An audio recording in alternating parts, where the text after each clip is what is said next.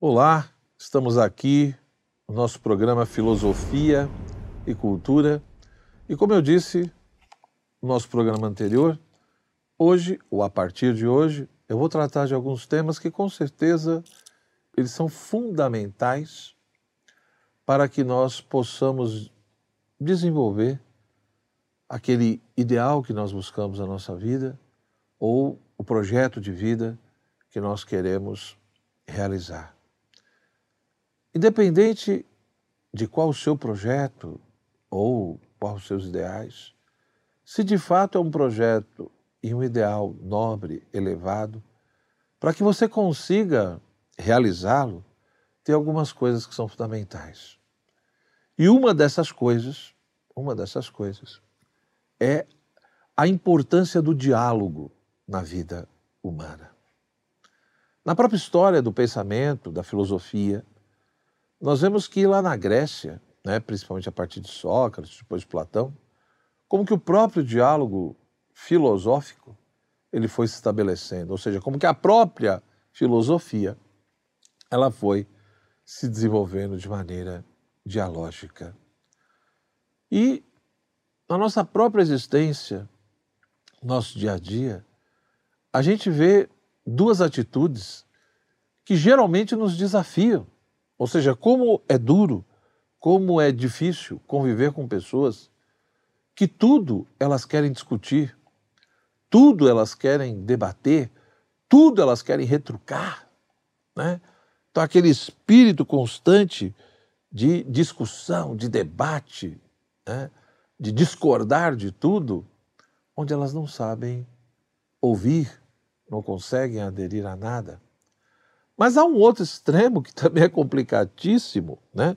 que é o chamado mutismo, né? aquela pessoa que não fala nada, que nunca participa de uma conversa, que sempre fica na dele, né? ou seja, nunca faz nenhum tipo de, de consideração, né? E, e, portanto, também é desagradável, é delicado, é complicado conviver com uma pessoa que sempre está isolada, sempre está fechada, nunca compartilha nada e expressa, querendo ou não, um certo desprezo pelo que os outros estão falando, uma certa desconsideração. Ora, o diálogo é justamente o quê? É o caminho para que nós possamos fugir desses dois extremos. De um lado, desse hábito ruim de sempre estar querendo discutir, debater e discordar de tudo que estão falando, mas por outro lado também dessa outra postura complicada que é você ficar isolado na sua, né? E que não leva muito em consideração o que as outras pessoas pensam, o que elas acham, ou seja, uma certa postura de desprezo. E de fato a gente percebe, ou seja, todos nós né, temos essa coisa de que, ah, como seria bom se na minha família né, meus pais dialogassem mais, ou se eu pudesse conseguir conversar melhor com minha mãe, ou se no meu trabalho, né, uh, sei lá, o meu chefe não fosse tão autoritário e a gente pudesse ali dialogar um pouco mais. Então, com certeza, todos nós já vivemos situações onde dentro de nós aspiramos e sentimos necessidade dessa presença, desse desenvolvimento do diálogo. Porém, nós sabemos que isso não é uma coisa tão fácil. Né?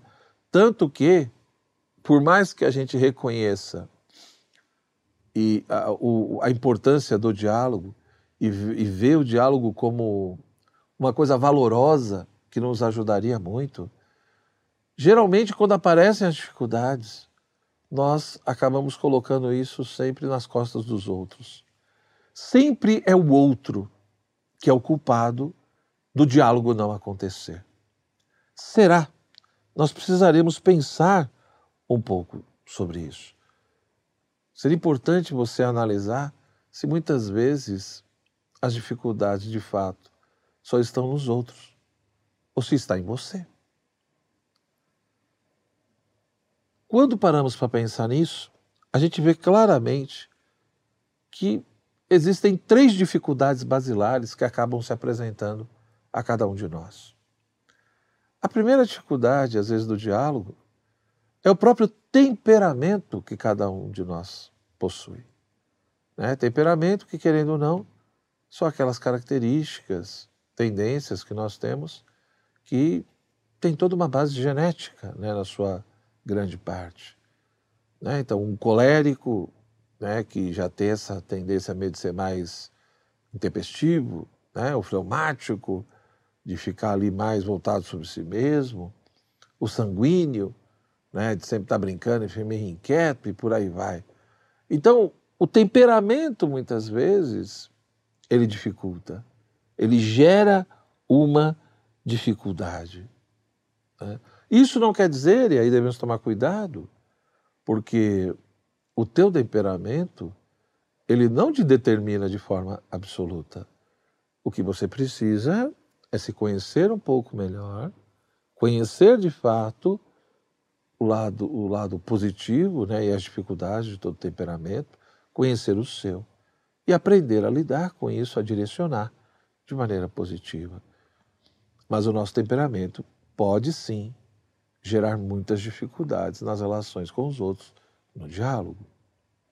Uma segunda dificuldade é a falta de tempo. Né? E na sociedade que nós vemos hoje, nessa correria tão constante, né?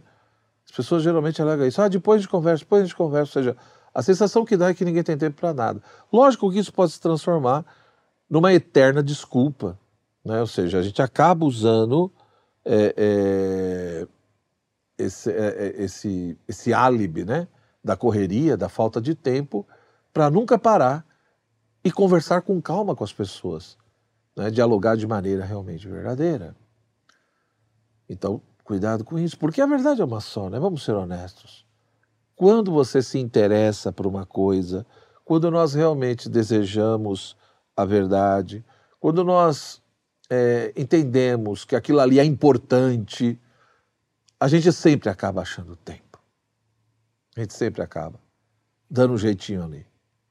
Mas quando a gente não está muito afim, e aí junta realmente a correria, a gente vai empurrando e a gente acaba muitas vezes nunca querendo conversar e dialogar com ninguém. Né? Então, essa coisa de que eu não tenho tempo é questionável, é um pouco relativo. Porque para aquilo que é precioso e importante para nós, querendo ou não, a gente acaba achando tempo. E um terceiro elemento, uma terceira dificuldade, realmente, é o modo de ser dos outros. Né? Então, se por um lado existe a questão do temperamento, por outro lado, a questão da falta de tempo, por outro lado, a maneira, o modo de ser das outras pessoas também pode gerar muita dificuldade né? Uma pessoa que sempre fica ali se esquivando, fugindo, né? Uma pessoa que é muito explosiva, né? É, muito agressiva, ou uma pessoa que é excessivamente introspectiva, é evidente que isso gera desafios. E aí eu vou ter que aprender a lidar com esses obstáculos. Eu vou ter que aprender a lidar com essas situações, com essas dificuldades, ou seja, com esse modo de ser particular de cada um. Então, repito, o modo de ser, às vezes, da pessoa cria toda uma barreira, todo um obstáculo, que não é necessariamente intransponível, mas que aí, com muita calma, eu vou ter que aprender a lidar com tudo isso daí. Eu vou ter que aprender a me, me aproximar, vou ter que aprender a como dialogar com cada pessoa. Né? Levando em consideração justamente as particularidades, o modo de ser de cada um. Por mais que uma coisa seja fria, né, se você se aproximá-la realmente de um fogo intenso, ela esquenta. Então, muitas vezes, por mais que uma pessoa com seu modo de ser é tão fria e gera obstáculo, talvez o nosso fogo, né, fogo aqui metaforicamente falando do, do nosso amor, da nossa paciência, né? ele pode, digamos assim, ir derreter esses obstáculos, tá? E para isso, nós precisamos ter claro o seguinte: todo bom diálogo, todo diálogo verdadeiro, ele ocorre dentro de determinadas condições. Né? O Papa Paulo VI, numa, num texto né, que ele escreveu, numa encíclica dele chamada Ecclesiam Suam, ele, evidentemente, um, num contexto mais religioso, ele coloca ali como que deveria ser o diálogo de um cristão com um não cristão, etc. Mas ele coloca alguns princípios que servem como orientação para qualquer diálogo, né? Então ele coloca em primeiro lugar que todo diálogo verdadeiro, o primeiro ponto, é que nós precisamos aprender a tomar a iniciativa. Ou seja, o problema é que a gente sempre fica esperando que o outro dê o primeiro passo. Não. Nós precisamos né, ter essa consciência de que muitas vezes quem vai dar o primeiro passo, quem vai tomar a iniciativa sou eu, não sou o outro. E aí muitas vezes o diálogo não acontece porque ninguém quer dar o primeiro passo. Então muitas vezes você, com toda a caridade, é que vai ter que ter essa primeira atitude, esse primeiro movimento, essa primeira iniciativa. Né? Você que toma a iniciativa, a primeira atitude é sua. Segunda coisa que ele coloca é que no diálogo a gente não pode procurar, não pode ser movido simplesmente por um interesse pessoal, por um interesse egoísta.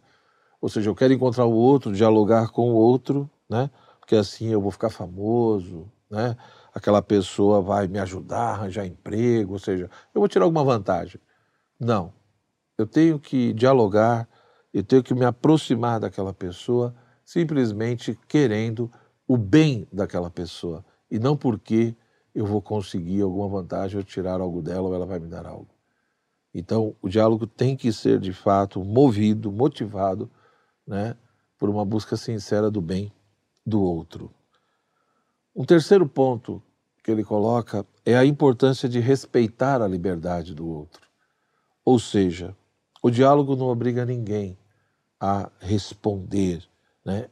Eu preciso dialogar, mas deixar a pessoa livre para responder de fato e colocar as coisas conforme ela quer e no âmbito que ela quer, até que ponto ela realmente consegue.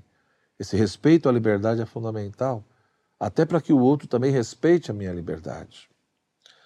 E um quarto ponto, segundo o Papa, é que o diálogo tem que ser progressivo. Né? Ele vai progredindo sucessivamente. Ou seja, às vezes nós começamos dialogando com uma pessoa de uma maneira muito simples, num determinado nível, e depois é, isso vai aprofundando, aprofundando e possibilitando realmente uma aproximação e um conhecimento mais profundo. Então, às vezes, nós temos que ter essa paciência, né?